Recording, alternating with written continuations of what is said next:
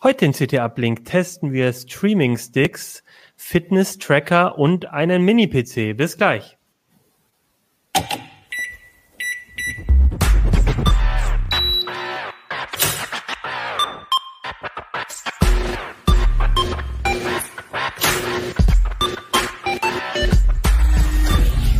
CT Uplink. Hey, herzlich willkommen bei CT Uplink. Mein Name ist Achim Bartschok und wir reden gleich über die neue CT, aber jetzt gibt's erstmal Werbung. Diese Show wird Ihnen präsentiert von EY. EY verbindet Technik und Wirtschafts-Know-how und bietet Ihnen vielfältige Karrierechancen in der IT, beispielsweise in Cybersecurity, Analytics und Prozessberatung. Ob Blockchain, künstliche Intelligenz oder Robotics – arbeiten Sie bei EY heute an den Technologien, die morgen die digitale Zukunft verändern. Erfahren Sie mehr auf www.de.ey.com/digitalmovement. So, ja, herzlich willkommen bei CT Uplink. Ich habe schon gesagt, mein Name ist Achim Bartschok und ich habe euch eine neue CT mitgebracht. Das ist nämlich die hier. Und ihr seht schon, also die Zuschauer zumindest, da ist das Notfall-Windows drauf. Das empfiehlt sich immer, wenn ihr irgendwie ein Windows laufen habt und mal Probleme bekommt, dann ist es gut, ein Windows, Notfall-Windows zu haben. Da ist eine Anleitung dran, drin, wie man das auf einem USB-Stick sich selber zusammenbaut und dann hat man einfach immer ein, äh, eine, eine Möglichkeit, sein Windows zu reparieren, wenn mal was kaputt ist.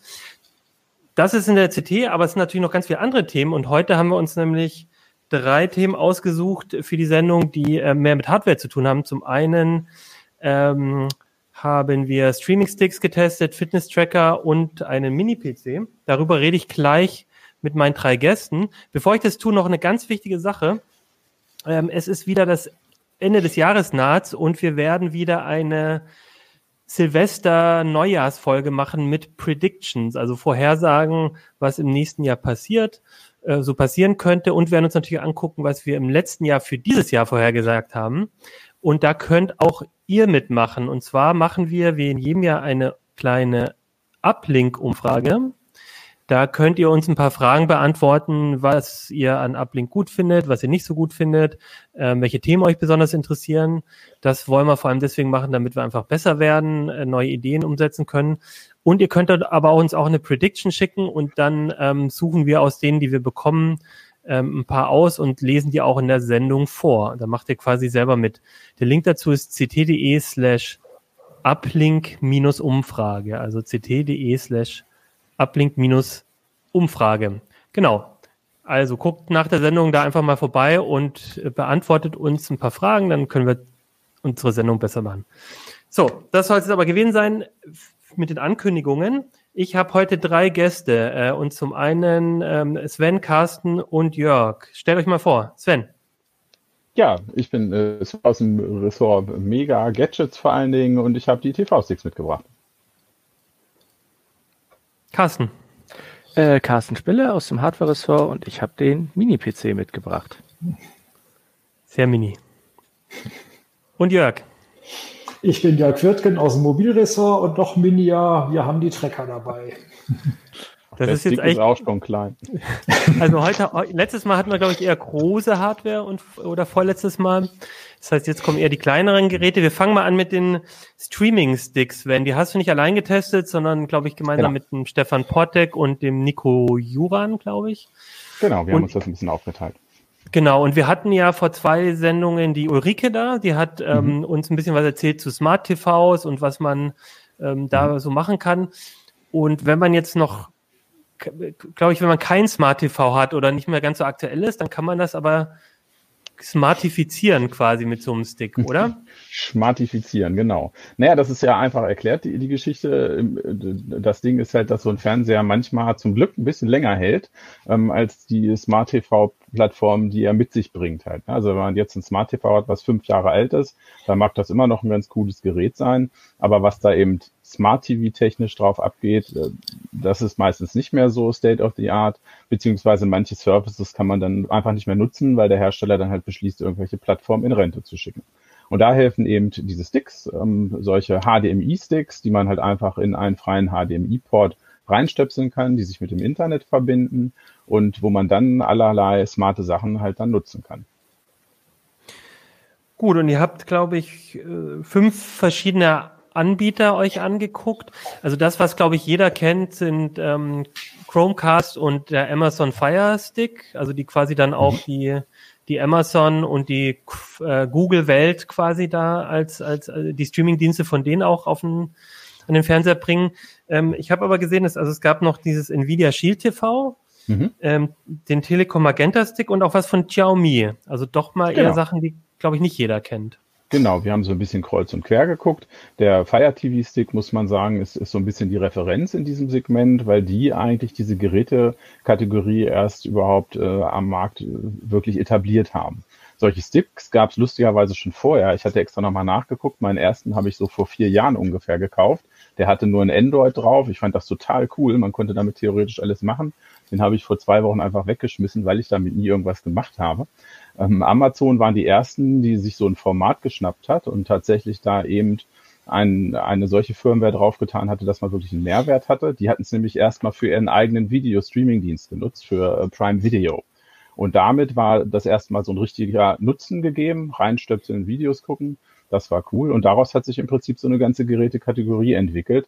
Und äh, lustigerweise, das ist ja tatsächlich noch ein Stöckchen. Ähm, der Google Stick, der äh, sieht dann schon nicht mehr aus wie ein Stick. Und der Magenta Stick ist im Prinzip auch so ein kleiner Player, der einfach nur an dem HDMI-Kabel halt irgendwie dran bamselt. Aber so werden die Dinger halt verkauft. Und ja, du hast recht, die, die, die großen Player waren dabei. Google besonders interessant, weil den Chromecast haben sie komplett überarbeitet. Das war bis vor kurzem noch ein reines äh, Streaming-Ding, was man nur vom Handy aus beschicken konnte. Das heißt, da konntest du halt nur auf dem Handy Sachen auswählen und dann sagen, und jetzt schießt das mal zu meinem Fernseher. Ähm, und nun erstmals mit der neuen Generation hat er auch eine komplett eigene Oberfläche und ist eigentlich vollkommen autark, so dass man auch kein Handy braucht, sondern man hat halt wie bei den anderen auch so eine kleine Fernbedienung dabei, mit dem man die steuern kann. Genau, und im Prinzip ist das ein kleiner Rechner, der ähm, sich mit dem WLAN wahrscheinlich normalerweise verbindet und dann ans HDMI genau. von einem von einem, ähm, von, einem von einem Display einfach da das Bild ausgibt. Ne? Das, genau, so kann ich mir das, das vorstellen. ist ein Vier-Kerne-ARM-CPU dahinter meistens. Im Falle des NVIDIA eine Acht-Kern-CPU sogar. Die sind ein bisschen besser aufgestellt. NVIDIA ist ja auch bekannt, eben ein großer Grafikkartenhersteller. Die haben auch einen eigenen ähm, Spiele-Streaming-Service. Die haben versucht, die Hardware so ein bisschen drüber äh, zu legen Allerdings ist das auch äh, tatsächlich das teuerste Gerät im Test gewesen. Also der kostet dann schon das drei- oder vierfache von so einem 0815-Stick, wie er von Amazon gerade zur letzten äh, Shopping-Welle, die wir nun auch miterlebt haben, wirklich schon verschleudert wird, muss man sagen, weil die Dinger kosten dann fast nichts mehr. Ja, und ich fand ähm, nochmal ganz spannend, das muss man vielleicht auch sagen, also bloß weil der Amazon Fire Stick von Amazon ist und der Chromecast von von Google. Das heißt ja nicht unbedingt, dass man nur deren Dienste benutzen kann. Gibt es denn da so, gibt es denn da einen Stick, der, der besonders viele Dienste, also ich vermute, Netflix müssten inzwischen alle können, aber gibt es da irgendwie Unterschiede, welche Dienste da ähm, genutzt werden können bei den Sticks? Vollkommen richtig, so die Standarddienste, die haben die eigentlich alle drauf. dazu gehört eben Prime Video, Netflix, wie du gesagt hast, Disney Plus, ähm, da da gibt es eigentlich keine Unterschiede. Es gibt so spezielle Nischen, zum Beispiel der Telekom-Stick, die versuchen natürlich ihre eigene Plattform auch ein bisschen zu promoten. Da bekommt man halt Magenta TV. Das ist eigentlich auch ganz spannend, kennen gar nicht so viele. Das ist so ein bisschen Hybrid-Ding, also mit Abrufinhalten, die ich bekomme, aber auch mit dem Bereich Live-TV. Das ist eben auch ein zusätzlicher Nutzen, den man hat äh, an, an Stellen, wo man vielleicht keine gute Empfangsmöglichkeit hat. Ähm, sprich Antennenfernsehen, Satellit oder Kabel ist nicht zur Hand da kann so ein Stick eben auch helfen, wenn man eben einen IP-basierten TV-Service hat, um einfach ein Zweitgerät halt noch zum Live-Fernsehen dann halt auch zu nutzen. Und so gibt es halt tatsächlich bei diesen fünf Produkten immer wieder so Nischen, wo die sich halt dann besonders hervortun. Was ich ganz spannend fand, war dieser Nvidia ähm, Shield TV. Mhm. Das ist, ist ja der teuerste, glaube ich, mit 150, sonst ja. kosten ja eher so zwischen ja, ja. 30 und 60 Euro. Mhm hast ja schon gesagt, die Hardware ist auch besser und der hat auch so ein mhm. paar ähm, Bildverbesserungs Features. Also der macht irgendwie, wenn du nur ein 720p-Bild hast, kann, versucht er das irgendwie hochzurechnen. Genau, es ist so, dass ähm, vier von den fünf Sticks äh, auch mit UHD-Inhalten zurechtkommen. Also die können 4K tatsächlich wiedergeben, wenn sie an das entsprechende Display angeschlossen sind. Bei den meisten Fernsehern, die man neu kauft, ist das ja auch der Fall. Die sind also 4K-fähig und, und so ist es dann halt auch eine schöne Möglichkeit, um entsprechende Inhalte dann auch anzugucken. Und Nvidia, da kommen wir wieder zu dieser Kompetenz, Grafikkarten, Gaming, die haben eben tatsächlich auch einen Bildverbesserungsalgorithmus, so dass ich halt eben Inhalte, die nicht in 4K nativ gestreamt werden, tatsächlich hochgerechnet auch in 4K genießen kann. Und das äh, sieht das, also fühlt sich das irgendwie besser an oder also klingt ja immer so ein bisschen auch nach Voodoo, aber ähm, habt ihr da so einen Nein, Eindruck man, gewinnen können? Man kann das schon sehen. Am Ende ist es natürlich so, dass ähm, wenn äh, jetzt deine Internetbandbreite zu gering ist, das ist, das ist meistens eher der limitierende Faktor. Leute nutzen diese Geräte im Bereich von Streaming, arbeiten wir immer mit adaptiven Codecs, das heißt, die passen sich dynamisch an, an die Bandbreite, die ich tatsächlich habe. Wenn ich nun wirklich eben äh, einfach den Durchsatz nicht habe und das Material da komplett kaputt ankommt, dann äh, kann so ein Algorithmus natürlich irgendwie auch nichts mehr machen. Aber gesetzt den Fall, ich habe da bestes Full HD Material, ja, dann kann man da tatsächlich schon einen Unterschied erkennen. Die richtige, das richtige Display oder den richtigen Beamer, 4K Beamer, sprechen wir natürlich von ein paar tausend Euro vorausgesetzt, dann hat man auch was davon, ja. Und ansonsten ähm, so Bildqualität und Tonqualität, spielt da der Stick eine Rolle oder ist es eher so, dass dass es eigentlich eher an den Diensten liegt, was die anbieten, ne? Weil, also ich, man braucht ja bloß in der CT mhm. die Artikel von Nico Juran zu lesen und ja, wird erschlagen ja. von zwölf verschiedenen gefühlt HDR-Formaten und nochmal äh, Soundformaten. Ähm, da, wär, da frage ich mich, ob da das Stick ähm, limitierend sein kann oder ob da überhaupt die Streaming-Dienste das können. Also diese ganzen neuen ähm, ähm, Features da. Also man muss da tatsächlich ein bisschen differenzieren. Wenn man jetzt sagt, es geht nur um nur um Full HD Material und um normalen Kinosound, das wäre jetzt Dolby Digital 5.1 Ton. Das ist mal so eine Basis. Vom Ton her ist das das, was man schon auf der DVD eigentlich hatte, also wirklich nichts Neues. Vom Bild her ein bisschen besser. Dann können die das alle. Dann ist man eigentlich sicher. Und wem das quasi ausreicht, der muss jetzt auch nicht darauf achten, oh Gott, welchen Stick hole ich mir dann.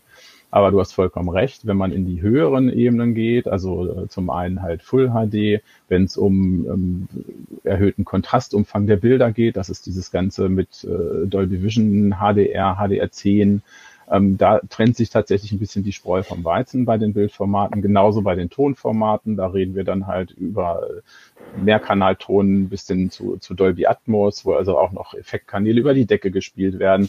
Und da ist es tatsächlich äh, unterschiedlich, äh, was die Sticks da leisten. Und das ist natürlich auch das, was in dem Test dann drin steht. Also wenn man eben einen besonderen Dienst äh, abonniert hat und wirklich aus diesem Dienst das absolute Optimum rauskitzeln möchte mit seiner Anlage, dann muss man tatsächlich schon genau gucken, zu welchem Gerät man da greift. Das könnte ja auch nochmal vielleicht so ein Argument sein, wenn man zwar schon ein Smart TV hat, aber der von sich aus vielleicht gar nicht ähm, das eine, also ich meine, HDR muss ja natürlich auch wiedergeben können, aber also ich, ich habe mir, habe mir überlegt, ob, ob man vielleicht aus, den, aus dem einen oder anderen Streaming-Dienst dann nochmal mehr rausholt, als so wie er implementiert ist beim TV selber, oder? Es ist an der Stelle tatsächlich so, dass man sich damit beschäftigen muss, weil mhm. Pauschalaussagen dann einfach nicht mehr möglich sind. Ne? Das äh, kann, äh, kann sogar sein, dass äh, der eine Fernseher das kann vom selben Hersteller und der andere nicht. Also da sind, sind teilweise die Modelljahre entscheidend. Manchmal gibt es dann doch wieder ein Firmware-Update, manchmal nicht. Wir hatten es zu Corona-Zeiten auch so, zu, zu den Hochzeiten, dass die Streaming-Dienste angefangen haben, um Bandbreite zu sparen, Tonformate runterzusetzen. Und dann wenn ich es nicht ausgeliefert bekomme, dann kann der Player natürlich auch nichts mehr machen. Ne? Also du siehst, da sind sehr viele, viele Unwägbarkeiten, Unsicherheiten und äh, wer sich da richtig rein vertiefen möchte, der wird nicht drum hinkommen, irgendwie ein, zwei Artikel zu lesen. Genau. Und sich ein bisschen stärker mit der Materie auseinanderzusetzen. Wie ist das mit dem Stromverbrauch? Man hat ja dann quasi einen zusätzlichen Verbraucher auch irgendwie dann, ähm, wenn man sich so, aber fällt das ja. ins Gewicht oder sind die ist das eher zu Nein, vernachlässigen? Ta tatsächlich nicht. Also das, das ist bei diesen ganzen Spielern recht erfreulich. Also auch wenn man das jetzt im Vergleich, es gibt ja auch so Medienspielerboxen, die ich jetzt unter den Fernseher stelle. Und die sind vom, vom Stromverbrauch während der Wiedergabe und auch vom Standby eigentlich durchweg äh, höher oder am schlimmsten sind noch die, die Spielkonsolen zum Beispiel. Ne? Wenn ich jetzt mit so einer neuen PS5 oder so da rangehe, die kann ja auch viele Sachen abspielen. Aber ich dann vom Stromverbrauch ist das dann Faktor 10, 15. Also das äh, ist im einstelligen Wattbereich. Da, das ist zu vernachlässigen okay. tatsächlich. Gut, ähm, was, ähm, was, was mich noch interessiert hätte, gibt's, aber ich weiß gar nicht, also das, ähm, ob du das beantworten kannst, aber gibt's eigentlich, habt ihr irgendwelche besonderen Serien oder Filme, wo man, wo man auch so die Qualität von Bildern oder oder oder oder vom Ton auch nochmal besonders ähm, sehen kann. Also ich frage mich halt, wenn ich jetzt als Nutzer mir, ich hole mir so einen Stick und jetzt möchte ich das mal ausreizen, gibt es da irgendwie, gibt es da irgendwie einen Tipp? Äh, klar, man könnte ja irgendeine Blu-ray holen, aber bei den Streamingdiensten manchmal sieht man ja gar nicht. Ähm, welche eine besonders hohe Qualität haben oder man muss ganz schön suchen, habe ich immer das Gefühl. Tatsächlich sucht, so man da, sucht man da im Internet und da sagst du was Gutes. Eigentlich müssten wir uns halt, die wir den Artikel geschrieben haben, mal zusammensetzen und unsere Testfiles einfach mal mhm. offenlegen. Das wäre die einfachste Sache. Also ja. ich, äh, weil man beim Testen natürlich muss das immer ziemlich Schlag auf Schlag gehen. Das heißt, du endest, endest dann mit zwei, drei Sachen, die du halt bei allen äh, anguckst. Ne? Also ich weiß zum Beispiel jetzt aus dem Kopf, ich habe die Notizen jetzt nicht dabei, aber Michelle Obama Becoming bei Netflix, ne, die, das ist zwar nur eine Doku in Anführungsstrichen, aber die haben bei der Doku halt alles gegeben, was momentan so produktionstechnisch mhm. möglich ist, halt auch auf diesem Service. Und so nimmt man sich fürs Testen halt immer ein, ein Produkt, was diese ganzen Features halt in der Maximalausstattung abbildet und schaut dann halt damit. Aber tatsächlich ist das, äh, ich habe da auch nichts anderes gemacht, als man halt eben eben auch so machen würde. Man äh, schmeißt im Zweifelsfall Google an, ähm, äh, guckt dann, ne, wer macht denn Dolby Vision und welche, Sen welche Serie ist denn in Dolby Vision. Und tatsächlich gibt es da eben halt auch Blogs oder Portale, die sich eigentlich um nichts anderes kümmern, als möglichst immer so den Top-Content in der einen oder anderen, im einen oder anderen Format dann halt irgendwie rauszusuchen. Gut, da wäre noch meine Frage in die Runde. Wie ist denn das bei euch? Habt ihr irgendwie, benutzt ihr so Streaming-Sticks oder habt ihr ein Smart TV oder, ich weiß nicht, Jörg, du grinst schon? Ja, ich habe gar keinen Fernseher mehr. Ich gucke eigentlich alles auf dem Notebook. Okay, dann brauchst du auch keinen Stick unbedingt. Leider nicht, leider nicht. Carsten? Äh, wir haben zwar noch einen Fernseher, aber der war schon von vornherein dumm. Und äh, den bespielen wir halt seit über zehn Jahren mit wechselnden Mediazuspielern. Also im Moment hängt da einfach ein ganz normaler PC dran, der ah, okay. alles einfach wiedergeben kann und ja, per Definition einfach auch nicht so schnell veraltet, beziehungsweise dann einfach per Software auch aufrüstbar ist. Und bei dir, ja, Sven? Oh Gott, frag nicht. Nein, tatsächlich, äh, da, da, schließt sich der Kreis. Ich hatte ja schon gesagt, ich hatte schon den ersten gekauft, irgendwie ohne, dass ich überhaupt wusste, was ich damit machen sollte. Nein, ich fand die tatsächlich die Kategorie schon spannend oder ich fand es schon immer faszinierend, halt so ähm, Miniaturrechner halt einfach zu haben. Ne? Also, dass das alles so auf engstem Raum halt irgendwie da ist und doch, äh, im Prinzip den, den Amazon, der ist auf jeden Fall in, in Verwendung in unterschiedlichen Formen und äh, tatsächlich der Magenta TV-Stick noch an einer anderen Stelle, aber da tatsächlich wegen Live-Fernsehen, ne, um, um einfach nochmal Sachen live schauen zu können an irgendeiner Stelle. Doch, wir also nutzen die schon. Also ich habe selber wie, wie Jörg eigentlich äh, zu Hause gar keinen Fernsehen mehr und gucke auch nur noch irgendwie auf dem Notebook. Aber ich habe das tatsächlich bei mir, bei meiner Mutter habe ich das, äh, die hat halt eine, noch einen relativ alten Fernseher, braucht aber, hat überhaupt, also sagt, sie braucht keinen neuen. Und da habe ich auch einfach dann irgendwann mal so ein, ich, ich glaube, ja doch ein Amazon-Stick auch einfach mit ran, damit die halt dann auch mal, äh, zum Beispiel die Mediathek geht halt darüber auch und mhm. so ein paar Sachen darüber dann ähm, nutzen kann. Und ähm, fand ich auch, also es klingt jetzt, also ich finde immer diese Amazon ähm, Tablets, Sticks und so, das man kauft ja da und dann liegen die in der Kiste, das ist nicht besonders nachhaltig, aber in dem Falle fand ich das auch so ein bisschen nachhaltiger Gedanke, weil ähm, mhm. eigentlich braucht sie keinen größeren Fernseher, keinen neuen. Und dann war es doch eigentlich ähm, von der vom, vom, vom, von der Nachhaltigkeit besser, so einen Stick daran zu machen. Dann gibt, kann der Fernseher wieder ein bisschen mehr und der läuft jetzt zwei Jahre länger, drei Jahre länger, statt dass man sich sofort wieder einen neuen äh, Fernseher kauft. Fand ich auch nochmal einen ganz guten Gedanken. Also zum jetzigen Zeitpunkt kann man jetzt zumindest Amazon äh, und auch Nvidia da keinen Vorwurf machen. Die sind, was Firmware-Updates angeht, sind da schon am, am Ball. Das heißt, dass die Produkte halt auch immer wieder Firmware-Updates bekommen. Das ist, war jetzt bei dem Xiaomi, ist so ein Produkt, da kann man das noch schwer sagen tragen. Ne? Da kommt es dann drauf an, muss man erst beobachten, was macht der Hersteller damit. Das steht und fällt natürlich immer mit, mit, mit den Updates, ne? ob das alles funktioniert. Und steht und fällt natürlich auch so ein bisschen mit der verkauften Masse einfach. An so einem Amazon-Stick kommt schon wegen der Stückzahl einfach auch kein App-Entwickler vorbei. Ne? Also wenn man solche Apps halt auf äh, solche Plattformen bringen möchte oder halt auf, auf TVs bringen möchte, dann muss man halt so eine App äh, dann halt einfach machen. Insofern steht da auch nicht die Gefahr, dass man halt irgendwie in ein, zwei Jahren mit so einem Ding abgehängt ist. Okay, gut. Ja, dann danke, äh, Sven. Im, im Test stehen noch mal ein bisschen mehr die Details zu, zu, zu den, zu den einzelnen Sticks, aber ich glaube, wir haben jetzt auch schon einen ganz guten Eindruck vermittelt, äh, was sich da lohnt, ne, dass welche ein bisschen mehr können. Und ähm, dann würde ich vorschlagen, wir gehen zum nächsten Thema über. Ähm, Jörg, du hast Fitness-Tracker, also beziehungsweise du hast sie nicht getestet, ähm, die hatten ähm, Autor getestet und ähm, du hast die aber auch dir alle angeguckt und ähm, ich wollte dich mal fragen, ähm, du bist ja, glaube ich, selber auch jemand, der durchaus so Fitnessdaten aufzeichnet, oder? Total, also äh, von wegen Nachhaltigkeit. Ich bin jetzt, glaube ich, bei meinem sechsten oder siebten eigenen äh, Fitness-Tracker.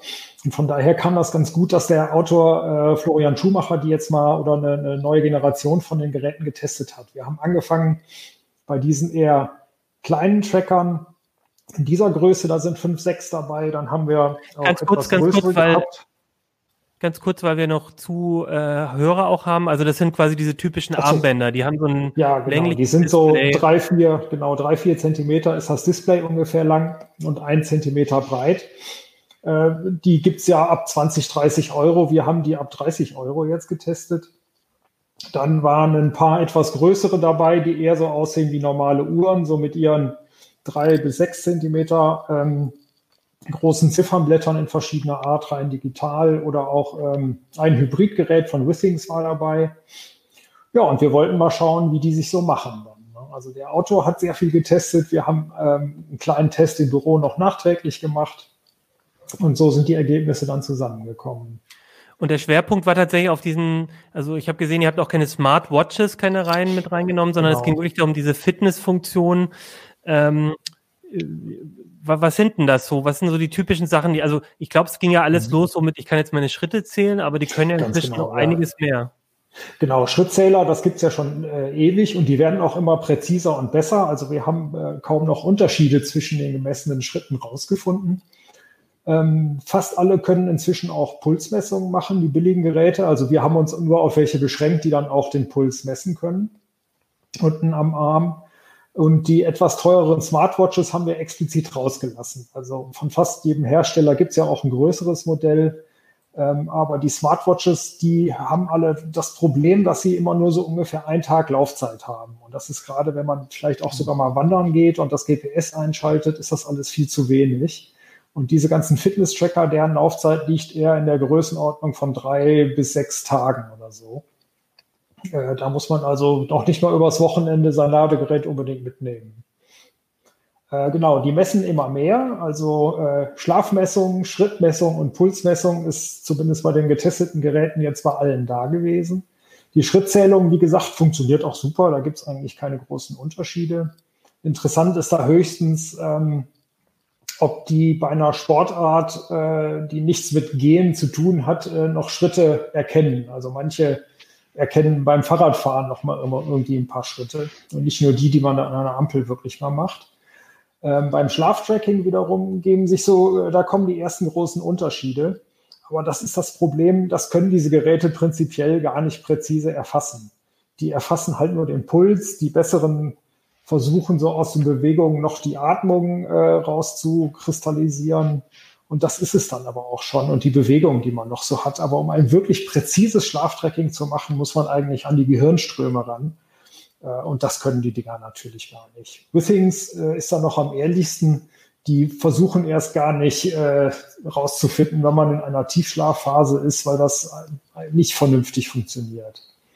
Äh, einige von denen können jetzt auch Blutdruck messen. Das fanden wir jetzt aber jetzt nicht so genau. Also das hilft nicht so richtig viel.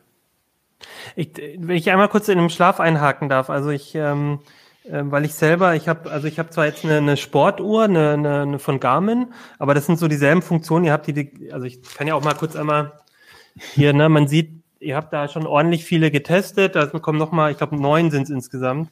Ja. Von MS, MS Fit, Fitbit, Garmin, Huawei, Polar, Samsung, Withings, Xiaomi und Yamai. Also wirklich auch viele verschiedene Firmen. Genau. Und bei meiner Garmin Uhr ist es auch so, dass diese Schlafphasen ähm, getrackt werden. Und ich, ich finde, das ist immer so eine Mischung aus. Also es muss einem klar sein, dass es nicht wirklich präzise ist. Also ich habe heute auch als Vorbereitung auf die Sendung mal geguckt und so.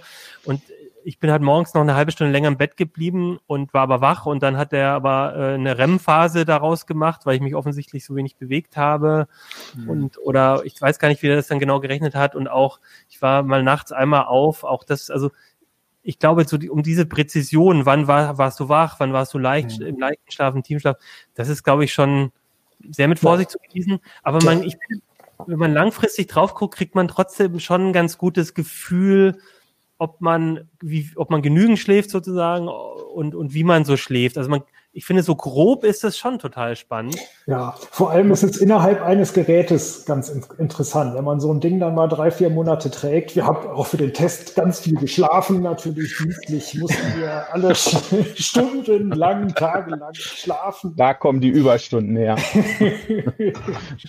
ähm, äh, also wenn man so ein Gerät monatelang testet und so halbwegs weiß, äh, mit den Daten umzugehen, dann kann man das wirklich äh, gebrauchen, um, um rauszufinden, dann merkt man vielleicht auch mal eine Erkältung ein paar Tage eher, bevor sie wirklich durchkommt oder sowas. Aber manchmal messen sie auch einfach Mist. Es gibt auch welche, äh, die haben bei mir schon gesagt, ich würde schlafen, wenn ich im Kino sitze. Also äh, als das noch ging damals. Das war nicht dienstlich. ähm, also man, ich würde mich nie immer so richtig drauf verlassen. Wenn man ernsthafte Probleme hat, erkennt man die eigentlich auch ohne den Schlaftracker. Und wenn es einem gut geht, braucht man dazu einen Schlaftracker auch nicht unbedingt. Spannender sind schon die ganzen anderen Auswertungen. Also ähm, wenn man sich hier äh, die Pulsmessung anschaut und seinen Ruhepuls äh, über ein paar Monate vergleicht, dann kommt man schon eher irgendwie auf interessante Ergebnisse und merkt vielleicht wirklich, wenn es einmal nicht so richtig gut geht. Ja, und so ein Fitnesslevel. Also wie gesagt, äh, ich kann es jetzt auch immer nur bei meiner Uhr sagen. Aber genau, ich glaube, das ist das Spannende, ist wirklich nicht jeden Tag drauf gucken und dann was raus lesen, sondern zu sehen, hat sich der Ruhepuls in den letzten zwei, drei Monaten verändert? Ist man, hat man weniger Sport gemacht? Äh, sowas finde ich, erkennt man da dann schon. Und, ja. und das finde ich, mhm. das finde ich, also so, so ein Monitoring auf lange Sicht, ich glaube, dafür, dafür ist es ganz gut. Ja, auf jeden Fall. Und es ist natürlich auch diese Motivation dabei. Also wenn das Ding irgendwie abends sagt, es fehlen noch zwei Etagen, die man hochgehen müsste oder nochmal 500 Schritte oder sowas, vielleicht reicht das ja auch schon, um ähm, von den Streaming-Sticks nochmal wegzukommen und eine Runde draußen zu drehen oder so. Ähm, diesen Effekt darf man natürlich auch nicht vernachlässigen. Da helfen diese Dinger schon. Und überhaupt, wenn man so ein bisschen Sport macht, dann mitzutracken, irgendwie habe ich mich beim Joggen verbessert, verschlechtert oder äh, den GPS-Track mit aufzuzeichnen, wenn man irgendwie im Urlaub auf Wanderungen ist. Das sind alles halt schon sehr spaßige Anwendungen. Haben die äh, auch selber GPS-Empfänger mit drin gehabt oder geht es dann über Smartphone, das dann angebunden sein muss? Äh, teils, teils. Also bei den ganz billigen ist es nicht drin. Wir hatten einige, wo GPS drin ist. Das war das, äh, der kleine Polar hatte das schon mit drin. Der Fitbit hatte das mit drin, genau, der Ignite. Äh, der Fitbit hatte es drin und. Da habt ihr das Charge 4 getestet. Das ist quasi genau. der, der, auch noch gar nicht so, ich glaube, das ist dieses Jahr rausgekommen, ne? Das ja, relativ der ist noch relativ neu, genau. Und das ist da auch das Neue äh, gewesen gegenüber den alten Charge, dass sie da jetzt äh, GPS eingebaut haben. Und die sind auch ein gutes Beispiel dafür, wie es schiefgehen kann. Weil der Fitbit GPS-Chip braucht so unglaublich viel Strom, dass der mit Tracking nur noch fünf Stunden trackt. Das ist jetzt für eine Runde Joggen, also da wäre ich froh, wenn ich fünf Stunden durchhalte. Ähm, aber für Wanderungen oder Fahrradtouren taucht das irgendwie nix, weil dann ist der Tag erst halb vorbei, aber der Akku schon alle. Dann ist es besser, also was alle können, ist dann quasi über Smartphone checken. Die sind per Bluetooth ans Smartphone gebunden und dann kann das Smartphone eben den GPS-Track aufzeichnen äh, und dann halten die alle ewig durch. Und das ist sogar der Vorteil der äh, Dinger ohne GPS, dass sie dann immer noch ihre tagelange Laufzeit haben. Also da äh, sinkt die Laufzeit gar nicht, äh, wenn man Sport trackt. Das ist toll. Außer bei einem, ich glaube, der Samsung war es, da müsst ihr im Heft genau nachgucken.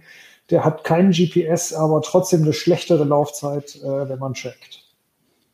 Ja, hier steht genau, also der macht eigentlich sechs Tage, aber wenn man Training hat, nur noch so 17 bis 22 Stunden. Das, ja. Äh, genau, das, äh, ja. Naja, wahrscheinlich, wenn die während des Trainings ein bisschen mehr Daten quasi sammeln, dann genau. kostet also auch mehr. Hm? Ja, also was wir herausgefunden haben, auf jeden Fall, äh, das äh, korrekte Messen des Puls braucht auch ganz schön viel Strom. Also das funktioniert ja über LEDs. Ich weiß gar nicht, blinkt der jetzt? Wahrscheinlich nicht, ne? Nee, mhm. sieht man nicht. Ähm, ach, jetzt, haha, jetzt, hm, jetzt hat er wieder aufgehört, naja. ähm, wenn die äh, den Puls, also umso genauer der Puls gemessen sein soll, desto häufiger müssen die natürlich blinken. Und deswegen ist eine präzise Messung mit etwas mehr Strom dann nur wieder notwendig, äh, äh, möglich. Und deswegen sinken auch bei einigen Laufzeiten. Also eigentlich ist es eher ein Vorteil äh, des Samsung, dass er dann während des Trackings ein bisschen genauer misst. Jetzt hast du schon gesagt, die eigentlich funktionieren die alle mit einer App zusammen. Ich vermute, es ist auch bei allen so, dass quasi die Daten nicht auf dem Gerät sozusagen aufbereitet werden, sondern die werden ans Handy, an eine App geschickt, dort werden sie verarbeitet, beziehungsweise wahrscheinlich sogar in allen Fällen, frage ich jetzt mal, in der Cloud des Anbieters. Ja, das ist, das ähm, das ist bei allen, genau, bei einer ist es nicht so, das Yamai-Band, das könnte man, ich glaube, das war es jedenfalls, ähm, das könnte man auch komplett lokal benutzen, so dass er seine Daten nicht in die Cloud schickt. Bei allen anderen ist es eigentlich nicht sinnvoll, auf die Cloud zu verzichten. Wir empfehlen natürlich immer gelogene, ähm, äh, äh, gelogene Konten da anzulegen, wo der Name falsch ist und das Geburtsdatum nur so grob richtig, damit die Tabellen stimmen. Äh, also dass man da möglichst wenig nachtrackbar ist. Aber es sind GPS-Tracks drin. Also wenn irgendwer an das Konto drankommt, äh, können die natürlich sehr genau feststellen, wer man, wer man ist oder zumindest wo man ist. Ja, also ich glaube auch, also ich, also das, das ist letztendlich, wenn du ein GPS-Ding drin hast, dann weiß, weiß der Anbieter, wenn, wenn er da genau drauf gucken würde, weiß er, wo du wohnst und wo du bist. Also ich glaube, ja. also das muss man schon sagen. Das ärgert mich. Ja. Äh, genau, ich, äh, mhm. ja, ja, Mai ist das, das funktioniert auch ohne Account, äh, sehe ich hier gerade. Das war das. Ähm, ja, da, ich meine, das, das nervt mich halt auch immer. Ich, ich versuche ja schon immer auf an, an allen Stellen, wo es geht, auch zu überlegen, kann ich meine Daten herstellerunabhängig speichern, ne? Irgendwie in der Nextcloud statt bei ähm, statt bei bei irgendeinem äh, bei, bei Dropbox oder sowas und und ziehe das immer durch. Und gerade bei den, muss ich sagen, bei diesen Fitness-Trackern, da, da, ähm, da tue ich mich sehr schwer, weil ich einerseits diese Daten total spannend finde und jetzt auch, ich gehe jetzt Corona-bedingt, gehe ich halt auch joggen, habe ich sonst immer nicht gemacht und dann ist es halt wirklich toll, sich das so genau angucken zu können, was man damit macht. Kann man natürlich auch mit einem, muss man jetzt keinen Fitness-Tracker machen, kann man auch eine andere Sportuhr oder so nehmen, aber auch da, mhm. inzwischen bist du eigentlich immer auf so ein Konto angewiesen und die machen ja auch tolle Sachen. Aber ich, ich, ich also ich, klar, Garmin ist halt ein US-Unternehmen. Also wie gesagt, ich habe jetzt eine Garmin-Uhr und letztendlich liegen meine Daten dann und schon sehr persönliche Daten, muss man ja sagen. Das also, finde ich auch, ja. Liegen dann in einem, bei einem US-Unternehmen. Ich habe gewechselt von Fitbit unter anderem deswegen, weil die jetzt bei, zu Google gehören und weil ich nicht will, dass Google jetzt auch noch die Daten hat. Ich habe auch mit Fitbit mal ausprobiert am Anfang und das war mir dann irgendwie zu blöd. Aber da bin ich echt ein Dilemma. Also mich würde es ja auch nochmal interessieren, ob da irgendjemand also es gab ja immer auch mal wieder Ansätze von Fitness-Trackern, die das ohne machen, aber ich habe das Gefühl, so richtig gut funktionieren die dann nicht. Das ist echt schade. Ja. Es gibt wohl noch eine Möglichkeit bei Garmin. Wir haben das noch gar nicht ausprobiert. Man kann die Garmin-Geräte direkt äh, dann per USB an den Rechner anschließen und dann alles nur lokal auf dem Rechner speichern, ohne das in die Cloud zu schmeißen. Aber dann hat es dann ein bisschen, ein bisschen beschränkt wieder in Ja, ja, das ist super. Ja, ja, genau.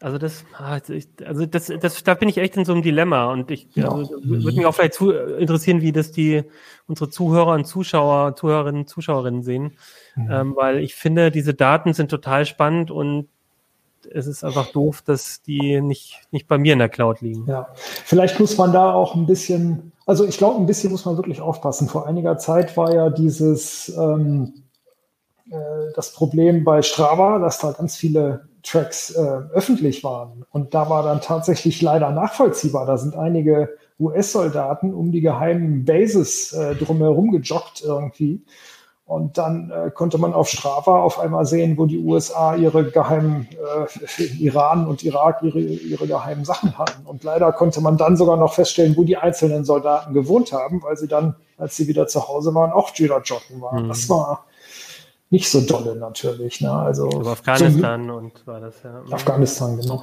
Ähm, da muss jeder für sich selber gucken, für wie kritisch er dann eben auch das hält, wo er da ist. Also, dass man wirklich persönlich zurückverfolgbar ist, wenn man da einen falschen Namen eingibt. Also ich glaube, äh, Garmin und Wissings und Polar, denen ist alles egal, wo ich joggen bin. Aber äh, naja, bei anderen Leuten mag das eben anders sein. Ne? Ähm, es gibt da immer noch eine Möglichkeit, gegen anzugehen. Und zwar gibt es ein Projekt, um, das war eigentlich dazu gedacht, um alte Tracker, wo irgendwie der Hersteller schon pleite ist oder es keine Treiber gibt, dass man da an die Daten drankommt aber äh, und, und, da bleiben die Daten auch lokal, aber dann hat man noch weniger Auswertung und es funktioniert nur mit einzelnen, eben leider auch älteren Trackern. Also eine richtig komplett lokale Möglichkeit ist uns mhm. da leider nicht bekannt. Also ich kann nur sagen, wir als, ähm, äh, ich glaube, das geht euch auch so. Also wenn wenn ein Hersteller da was Gutes macht, das wäre auf jeden Fall auch nochmal würde einen Pluspunkt in den in unseren Tests geben. Also ich finde, das, mhm. weil das gerade bei diesen Produkten, äh, ja, also ja. ich, ja, das Ding wer ist schon, ja. Hm. Das Ding ist halt ja dann schon, dass die Geräte nur deshalb dann so günstig sind, weil sie halt nicht besonders leistungsstark sind und dann halt alles, was sie Schönes machen, dann in der Cloud passiert. Ne? Also das, äh, ansonsten hast du wieder mehr Rechenkapazität an Arm, ein Problem mhm. mit Laufzeiten und ja. Aber ne, ich musste da auch so dran denken, ich hatte, hatte so ein Ding auch mal, ich achte da zugegebenermaßen weniger drauf oder halt auch für, für das Umfeld CT weniger drauf auf meine Daten weil ich immer denke, es muss ja auch alles ausprobiert werden. Ähm, aber ähm, tatsächlich war mir das zu viel dann. Ne? Das war für mich irgendwie auch so ein Punkt mit Herzschlag und das, äh, ne, da, da hat es dann bei mir auch aufgehört. Also das habe ich dann sein mhm. lassen tatsächlich. Und ein spannender Aspekt, den wir zufällig im gleichen Heft betrachten, ist sogar, äh, was passiert mit meinen Daten, wenn der Hersteller dann pleite geht. Äh, es hat nämlich jetzt Endomondo das, äh, der hat mal als, als Fitnessplattform angefangen, wurde dann von einem Sportartikelhersteller gekauft und der Sportartikelhersteller hat jetzt gesagt, er schließt das Portal. Mhm. Und ich selber hatte zufällig eben auch meinen ganzen Sport nach Endomondo gepackt und jetzt war es kurz davor, äh, nicht mehr zu funktionieren. Und deswegen haben wir im Heft auch einen langen Praxisartikel, wie man seine Daten aus so einer Fitnessplattform wieder rauskriegt. Mhm. Haben also, nicht ähm, Google und Apple dafür auch wieder eigene Plattformen, also wo man solche Accounts dann ja. reinklinken kann? Ne, dann, also gibt genau, auch so, so Meta-Plattformen ja. quasi, die das dann wieder, was es jetzt genau. nicht besser macht, datenschutzmäßig, weil dann ist alles auf einem noch größeren Haufen, aber. Ja, und es, und es funktioniert auch nicht mit allen Geräten zusammen. Wir okay. haben es jetzt für die Getesteten tatsächlich in der Tabelle auch angegeben welche mhm. ihre Daten äh, zu Google und zu Apple spielen können. Wobei, äh, das ist auch ein ganz interessanter Punkt. Also alle Tracker äh, funktionieren sowohl unter Android wie auch unter Apple. Aber nur die Apple-Version der App kann das dann halt zu Google, äh, in die Apple Cloud packen. Und nur die, äh, die, die, die Android-Version kann es dann in die Google Cloud mhm. packen. Und äh, das klappt noch nicht mal bei allen Geräten. Also diese Plattformunabhängigkeit ist da sehr, sehr schlecht im Großen und Ganzen. Ja, und das Datenschutzproblem löst natürlich trotzdem nicht, weil wenn man zwei Jahre irgendwie seine Daten bei Hersteller A ähm, dort speichert und dann runterzieht, dann hat der die ja trotzdem gesammelt gehabt. Und äh, genau, also ja. eigentlich wäre es jetzt schön, wenn man, also es gibt so ein paar Sachen, da hatten wir auch schon mal drüber gesprochen in, in CT Uplink, also manche Dienste kann man ja auch ersetzen, also so eine sowas wie ähm, Google ähm, Standorte, Standortverlauf, sowas kann man sich auch selber bauen. Aber Herzfrequenz. Also das ist schon, also das, was so eine Uhr leistet, ist halt schwierig, da irgendwie anders umzusetzen. Ja. Aber also ich, ich denke, es muss einem halt bewusst sein, dass diese Dienste oder diese, die, die Tracker, die ihr jetzt zumindest getestet habt, eigentlich im Prinzip alle besonders dann gut funktionieren, wenn die Daten beim Hersteller in dessen Cloud verarbeitet werden.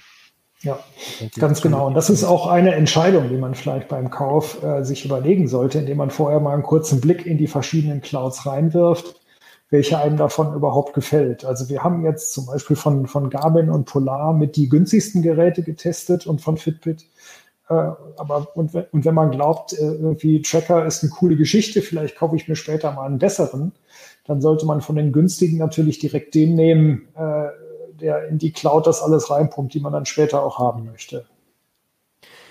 Vielleicht gucken wir uns noch mal zum Schluss einmal kurz ein paar dieser ähm, ähm, Plattformen an. Also jetzt haben wir so viel Negatives auch gesagt oder gesagt, dass es mit den Daten so ähm, genau. schon schwierig ist. Aber äh, um jetzt mal die positive Seite zu sehen, ich finde das schon sehr eindrucksvoll. Hier ist das Fitbit man kann dann halt schon auch dort, ähm, also die, die machen das schon ganz gut, dass man seine Daten mal sich sehr gut visualisiert antun, anschauen kann. Ne? Also wir sehen jetzt hier bei Fitbit so eine kleine ähm, ähm, Landkarte, wo du wahrscheinlich eine Runde joggen oder Fahrradfahren, Fahrradfahren warst wahrscheinlich.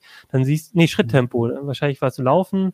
Ja. Und dann siehst du, wie du, wie schnell du gelaufen bist. Und zwar wirklich in jedem Moment. Höhenprofil, Herzfrequenz. Das ist schon irgendwie toll.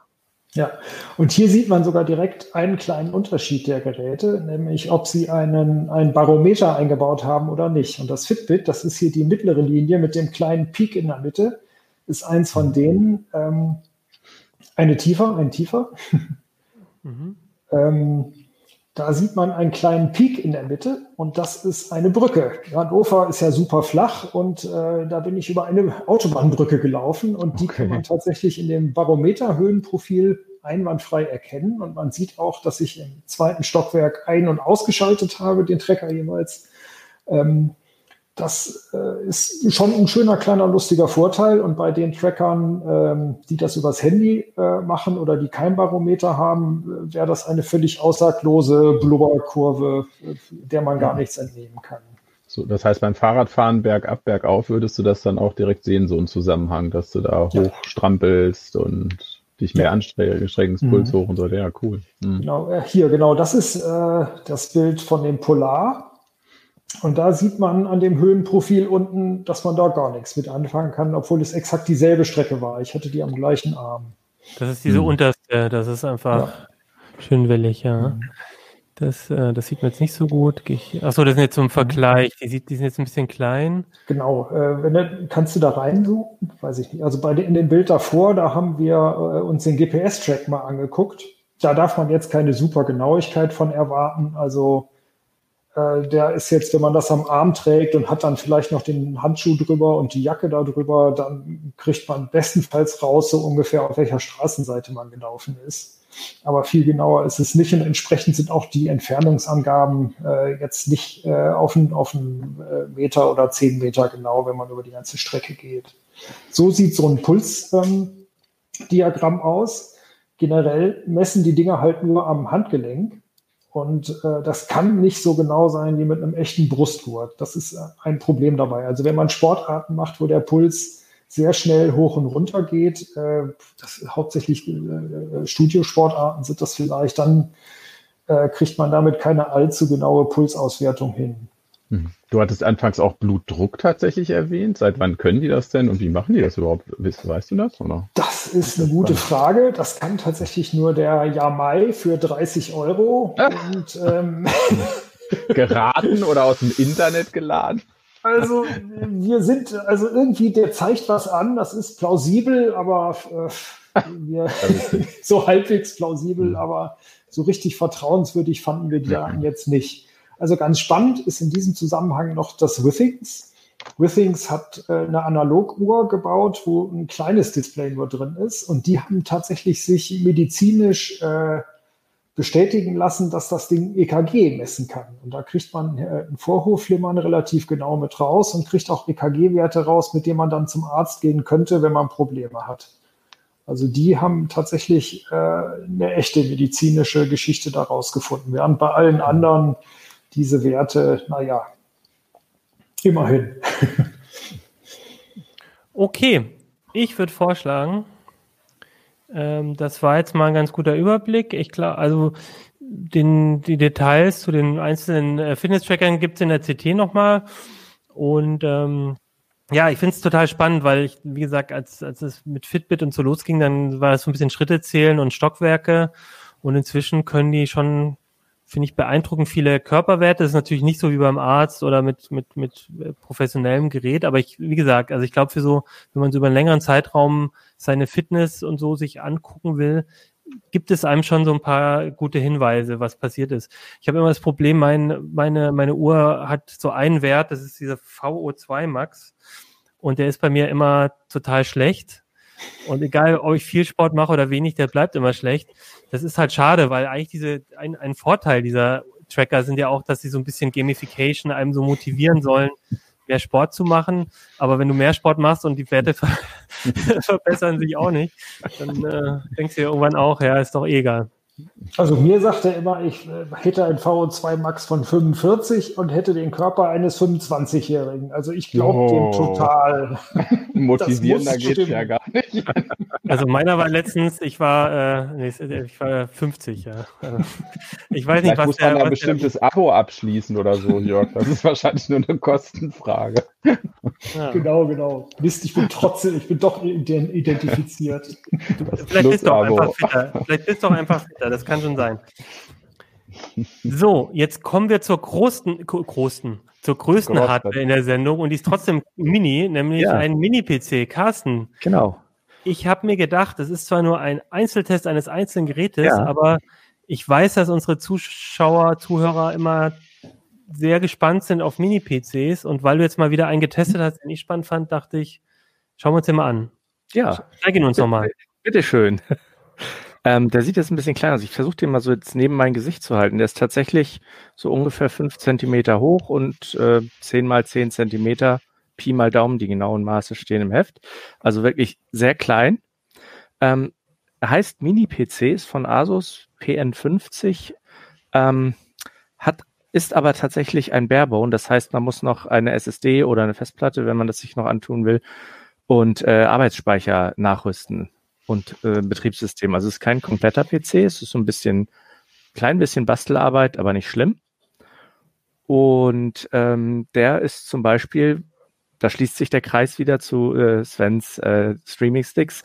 Ähm, der ist zum Beispiel auch sehr gut geeignet, um den als Medienzuspieler für äh, das äh, Heimkino zu benutzen.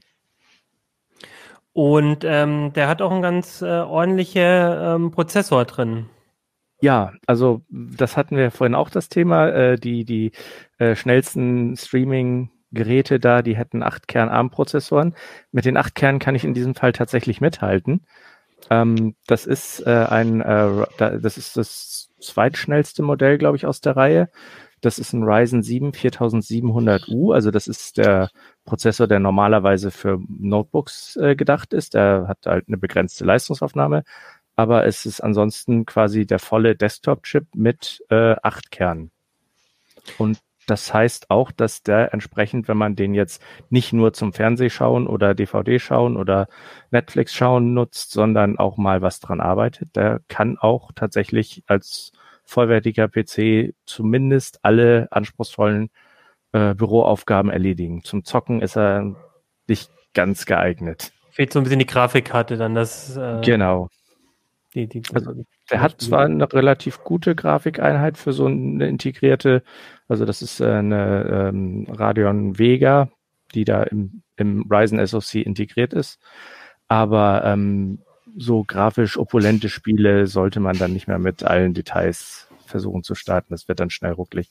Aber Spiele, die so ein, zwei Jahre auf dem Buckel haben, in Full HD und mit mittleren Details, das ist auch kein Problem. Ich finde es ganz interessant, also ich, ne, man, man verbindet mit dieser, also ich verbinde mit dieser Gerätekategorie vor allem auch den, den NUC mhm. von, von, Intel und ich hatte auch generell das Gefühl, dass das AMD jetzt auch bei den Mini-PCs äh, immer öfters äh, eine Rolle spielt, dass, dass es jetzt auch, also woran liegt denn das, dass, dass die jetzt eben auch so mhm. leistungsstarke ähm, Notebook-Prozessoren quasi machen oder ja, also also im Prinzip hast du recht, das äh, ist definitiv so, dass dich das an NUC erinnert. Das ist quasi die, diese Geräteklasse, die hat Intel irgendwann mal vor vier, fünf Jahren, glaube ich, etabliert. Ähm, ja, so als kleinstmöglicher PC, der so halt noch äh, normale Hardware drin hat. Ähm, AMD hat ja sehr stark aufgeholt bei den Prozessoren mit Ryzen insgesamt. Und äh, bei integrierter Grafik waren sie ja schon immer sehr gut. Da, da musste Intel eigentlich aufholen. Mhm. Und ähm, jetzt hat AMD oder ist AMD quasi in der, in der glücklichen Lage, dass äh, sie halt bei den Prozessorkernen aufgeholt haben und mindestens auf einem Niveau mit Intel sind und bei der Grafik halt vorn. Und äh, dass sie jetzt halt auch in Sachen Stromsparen an einem Punkt angekommen sind, wo man die äh, gut benutzen kann. Das war ja auch nicht immer so. AMD galt ja lange Zeit, also bis zur bis zur Ryzen-Ära eigentlich als Stromschleuder. Das ist jetzt ja nicht mehr der Fall. Und ähm, das hat das Thema hatten wir ja vorhin bei den Streaming-Sticks auch. Also dieser dieser Mini-PC zum Beispiel, wenn der im Leerlauf vor sich hin wartet, dass der Nutzer mal wieder irgendwo hinklickt oder sich für eine Serie entschieden hat, die man auf Netflix dann gucken will, dann braucht er tatsächlich auch nur äh, 8 Watt im Leerlauf. Was also für einen ausgewachsenen PC, sag ich mal, wirklich nicht viel ist. Ja, Streaming-Stick brauchen natürlich nur fünf bei der Wiedergabe. Da muss ich mhm, mich ja. jetzt nochmal melden. Na klar. ja, ja, klar, ne? aber also das bisschen, ist insofern kann der PC natürlich noch. viel mehr. Ja, ja. Mhm. Also ich ja, und das, das finde ich auch eben den großen Vorteil. Das hatte ich ja vorhin schon mal so ein bisschen äh, versucht äh, äh, anzuteasern. Ähm, dadurch, dass man da quasi keine vorgefertigten Apps oder sowas oder da, es gibt sie ja auch, aber man ist nicht darauf angewiesen, sondern man kann auch generische Software nutzen. Man kann also, man wächst also quasi mit dem Ökosystem mit, wenn man den als Medienzuspieler nimmt. Und wenn jetzt irgendwie übermorgen ein neuer toller Streamingdienst äh, um die Ecke geschlichen kommt, dann wird es dafür mindestens eine Browser-Anwendung geben und die läuft auf dem PC dann ganz einfach. Ne? Ich war, also das, ich, ich hatte aber das Gefühl, dass zumindest jetzt der Mini-PC, den du vorgestellt hast und mhm. auch die, die Konfiguration mit dem äh, 4700U, den, den getestet, also für einen Medienspieler ist mir das fast ein bisschen over the top. Also ich habe eher ja. gedacht, das ist eigentlich ein schöner so Homeoffice, Corona-Zeit. Ich mhm. habe keinen ja. Bock mehr jetzt die ganze Zeit vor meinem Notebook genau. zu hocken. Das wäre vielleicht so ein netter Homeoffice-Rechner. Dafür ist er auch völlig ausreichend. Also wie gesagt, das ist ja im Prinzip Notebook-Hardware, nur man schließt ähm, im Prinzip äh, ein ordentliches Display an, was dann halt auch in einer im Idealfall in einer ergonomischen Position äh, ist, so dass man sich nicht verrenken muss beim Gucken und dauernd irgendwie runterguckt oder so. Ähm, der ist schon für, also der ist im Prinzip ein kompletter PC, der kann von der Prozessorleistung auch mit ganz normalen großen Desktop-PCs mithalten, was irgendwie Microsoft Teams oder Zoom-Meetings oder wir benutzen ja auch gerne mal Jitsi, ähm, alles Mögliche, das stemmt der alles problemlos, ja. Also für Homeoffice ist der absolut geeignet. Vielleicht insgesamt auch schon fast ein bisschen Overkill, weil, äh, wie gesagt, acht Kerne ist schon obere Grenze für diesen Formfaktor, kostet auch 500 Euro. Das ist natürlich, will nicht jeder ausgeben, kann auch nicht jeder ausgeben. Und vor allem ist ja ein Barebone, da, da sind ja noch genau. nicht 500 Euro, ist noch nicht die, der Arbeitsspeicher, SSD und Betriebssystem Doch, drin. Das heißt, genau, Betriebssystem ist nicht drin und, und Arbeitsspeicher und SSD. Das heißt, man ist dann eher bei 700, 800, 800 Je nachdem, Euro. ja, 700 kommt man schon längst. Betriebssystem kann man ja auch in Linux nehmen, zum Beispiel. Der funktioniert oh, ja. auch prima unter Linux. Das kostet ja bekanntlich nichts. Ähm, Viele Leute haben ja auch noch eine Windows 7 Lizenz, die sich zu Windows 10 upgraden lässt oder nutzen ihre alte Windows-Lizenz weiter. Also Windows muss nicht immer sauteuer sein. Ähm, es gibt das Ding auch noch mit einem kleineren Prozessor, mit einem Ryzen 3 4300U, den haben wir nicht getestet. Der sieht vom Papierwert her aus, aber als ob der auch relativ Office-tauglich wäre um es mal vorsichtig zu formulieren. Den gibt's dann auch schon irgendwie so für knapp über 300 Euro. Also da muss man jetzt nicht in die Vollen gehen, nur weil man einen Office-PC haben will. Denkst du denn jetzt, ähm, achso, nee, noch eine Frage zu dem ist, ähm, äh, das ist mir eingefallen, ähm, Lautstärke, der hat ja einen Lüfter und alles, aber ja, Lüfter. ist, aber die sind alle doch relativ leise inzwischen, oder? Weil ich, ich glaube, früher gab es auch so Mini-PCs, die dann doch ganz schön laut waren und wenn die dann auf dem, ja. auf dem Tisch und nicht unter dem Tisch stehen, ist es natürlich doof. Mhm. Ja, das ist äh, leider immer noch ein kleines Problem. Dass, äh, der ist zwar vergleichsweise leise für einen Mini-PC, hat aber dadurch, dass er halt wirklich sehr klein ist, ich kann das ja nochmal hier, äh, na, wenn ich es nach vorne in die Kamera halte, sieht er nur größer aus. ähm, ich halte den Versuch, ich, ich halte ihn jetzt mal neben meinen Kopf, dann sieht man das vielleicht ein bisschen, ja, wie klein ist. Genau. Und da passt natürlich nicht so ein großer Kühlkörper wie ein Desktop-PC rein und auch nicht so ein großer Lüfter.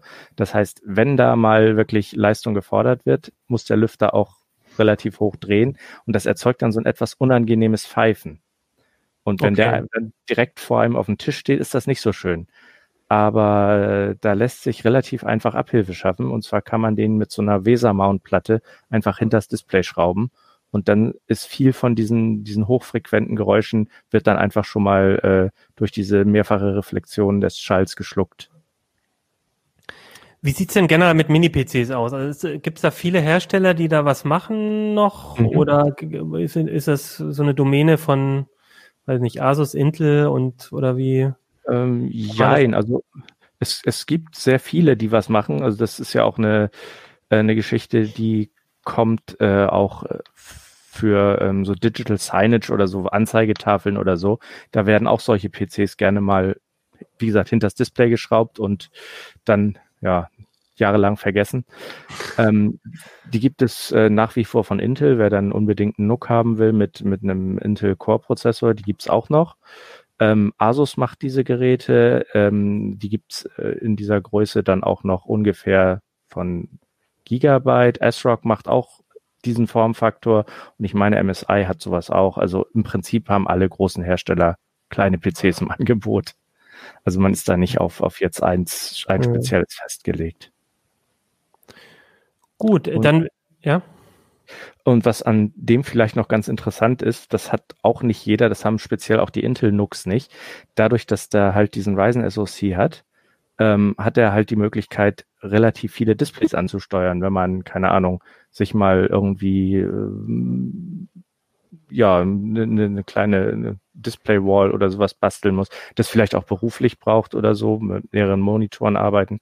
Also Drei Excel-Tabellen gleichzeitig aufhaben und so. Zum Beispiel besonders unsere Excel-Tabellen, die kennst du ja auch, die sind etwas umfangreicher manchmal. ähm, also der kann tatsächlich äh, vier 4K-Displays, also viermal Ultra HD mit 60 Hertz ansteuern. Das schaffen die Intels meistens nicht. Die sind eigentlich eher so auf zwei bis drei Displays beschränkt. Okay. Und wie macht er das mit Anschlüssen? Der wird ja nicht, also der hat mit USB-C oder so dann wahrscheinlich. Genau, der hat einen Displayport, der hat einen Displayport, einen HDMI und zwei USB-C, die mhm. man dann, über die man dann Displayport-Signale abgreifen kann. Entweder man hat einen Monitor mit entsprechendem ähm, USB-C-Anschluss oder ähm, eben einen Adapter. Liegen aber nicht bei, die Adapter. Okay, dann ähm, letzte Frage an alle, wie ist denn das bei euch so? Also habt ihr, hat jemand von euch, äh, habt, seid ihr am Notebook? Also, ich, also Jörg sieht so aus, er guckt von unten äh, jetzt auch schön dunkel. Also du bist, glaube ich, am Notebook, wenn du zu Hause bist. Ich bin ja der Einzige heute im Büro, sehe ich auch gerade. Mhm. Äh, Sven, sitzt du am Rechner, am Mini-PC, am großen PC? Das ist auch ein Notebook, das ist nur ein bisschen auf Holzscheiter aufge, aufgestockt, ah. damit es ein bisschen höher steht. Ähm, ich habe aber auch natürlich, weil ich ja, wie eingangs erwähnt, kleine Rechner mag, mir auch einen NUC gekauft vor einigen Jahren mhm.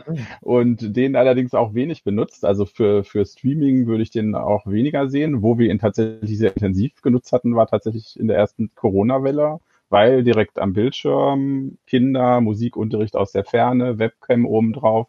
Da war der Nook natürlich super, weil du solche Sachen da tatsächlich dann sehr schnell umsetzen kannst. Und da ist er wieder ein bisschen gelaufen mal. Und Carsten, du hast wahrscheinlich irgendeinen so High-End-Mega-Rechner mit zwei Grafikkarten drin. Ich habe tatsächlich ein äh, 13,3 Zoll Notebook, wo ich hier dran sitze. Okay, ich, ich dachte sehr mobil. der Monitorwand jetzt. Mann. Nee, leider nicht. Leider nicht. Deswegen ist das auch die integrierte Webcam hier. Deswegen ist das auch bei mir so ein bisschen Low-Definition-Bild. Gut, okay. Ich würde sagen, dann haben wir doch, also es ist einfach so in der Weihnachtszeit, ähm, ihr kennt es schon, da kommen viele neue Geräte raus, die Sendungen werden so ein bisschen hardwarelastiger, heute hatten wir nur Hardware. Ähm, aber ich fand es total spannend und mich würde auch nochmal interessieren, wenn ihr da draußen, ähm, welche Erfahrungen ihr mit Streaming-Sticks oder Fitness-Trackern gemacht habt oder auch, ob ihr mit einem Mini-PC das im Homeoffice löst oder das Gefühl ist ja doch, äh, die meisten haben dann doch irgendwie das Notebook, dann kann man es immer hin und her tragen. Ähm, wobei man Mini-PC natürlich auch ganz gut mobil. Der, also deine, der sah so aus, als könnte man ihn gut in die Tasche stecken, auf jeden Fall. Okay. Tasche geht auf jeden Fall. Hosentasche eher nicht. Also das, das würde mich auf jeden Fall noch interessieren. Und bevor ihr jetzt abschaltet, ähm, noch mal einmal kurz den Hinweis, ähm, damit ihr es nicht vergesst, weil jetzt ist der perfekte Zeitpunkt, auf CTE, äh, CTE, ct.de slash uplink-umfrage zu gehen und bei unserer Umfrage mitzumachen. Da könnt ihr uns sagen, welche Themen findet ihr besonders interessant für CT Uplink, also Hardware wie heute oder lieber ein bisschen mehr Datenschutz, ein bisschen mehr Security. Ähm, wie die Tonqualität ist, das ist dieses Jahr natürlich alles ein bisschen anders gelaufen, als wir gehofft haben. Unten ist schon das neue Studio aufgebaut, wo dann auch Ton und Bild nochmal ein ganzes Stück besser sein sollen. Und jetzt sind wir seit einem ja, drei, äh, halben, dreiviertel Jahr, dann bald schon ähm, fast alle im Homeoffice. Aber trotzdem würden wir gerne wissen, wie lief das so für, für euch? Ähm, sind die Sendungen zu lang, zu kurz? Und eben das Wichtigste eigentlich, wir machen wieder eine Prediction-Sendung, wo wir uns das nächste Jahr ausmalen. Und wenn ihr da mitmachen wollt, dann könnt ihr dort eben auch eine Prediction ähm, uns geben. Und ähm, nochmal ähm, als Tipp, die, die Umfrage läuft noch bis Weihnachten. Ähm, aber wir wissen noch gar nicht genau, wann wir die Sendung aufzeichnen. Das heißt, je früher ihr die Umfrage macht und uns eure Prediction schickt, desto höher ist die Chance, dass ähm, wir die auch mit reinnehmen können in die Sendung. Gut, das soll's davon gewesen sein. Und dann würde ich vorschlagen, ähm, wir begeben uns jetzt in den Feierabend, denn äh, die, der aufmerk aufmerksame Zuschauer sieht schon, dass zumindest das Bild von Jörg und Sven, es wird immer dunkler. Also wir zeichnen nicht in der Früh auf, sondern eher abends heute. Ähm, und deswegen, glaube ich, haben wir uns alle jetzt unseren Feierabend verdient und würde sagen, wir sehen uns nächste Woche wieder bei CT Uplink. Ciao. Ciao. Tschüss.